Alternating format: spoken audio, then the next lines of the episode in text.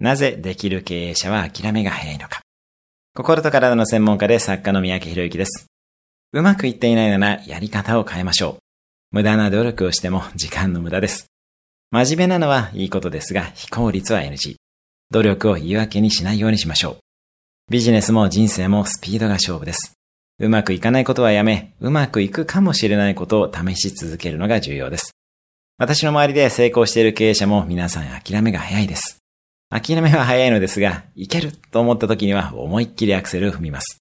例えば、テストマーケティングを10個ぐらい行い、芽が出たサービス、商品に思いっきり広告費をかけたりします。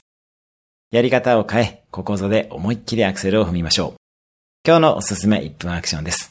うまくいっていない事柄のやり方を変える。今日も素敵な一日を。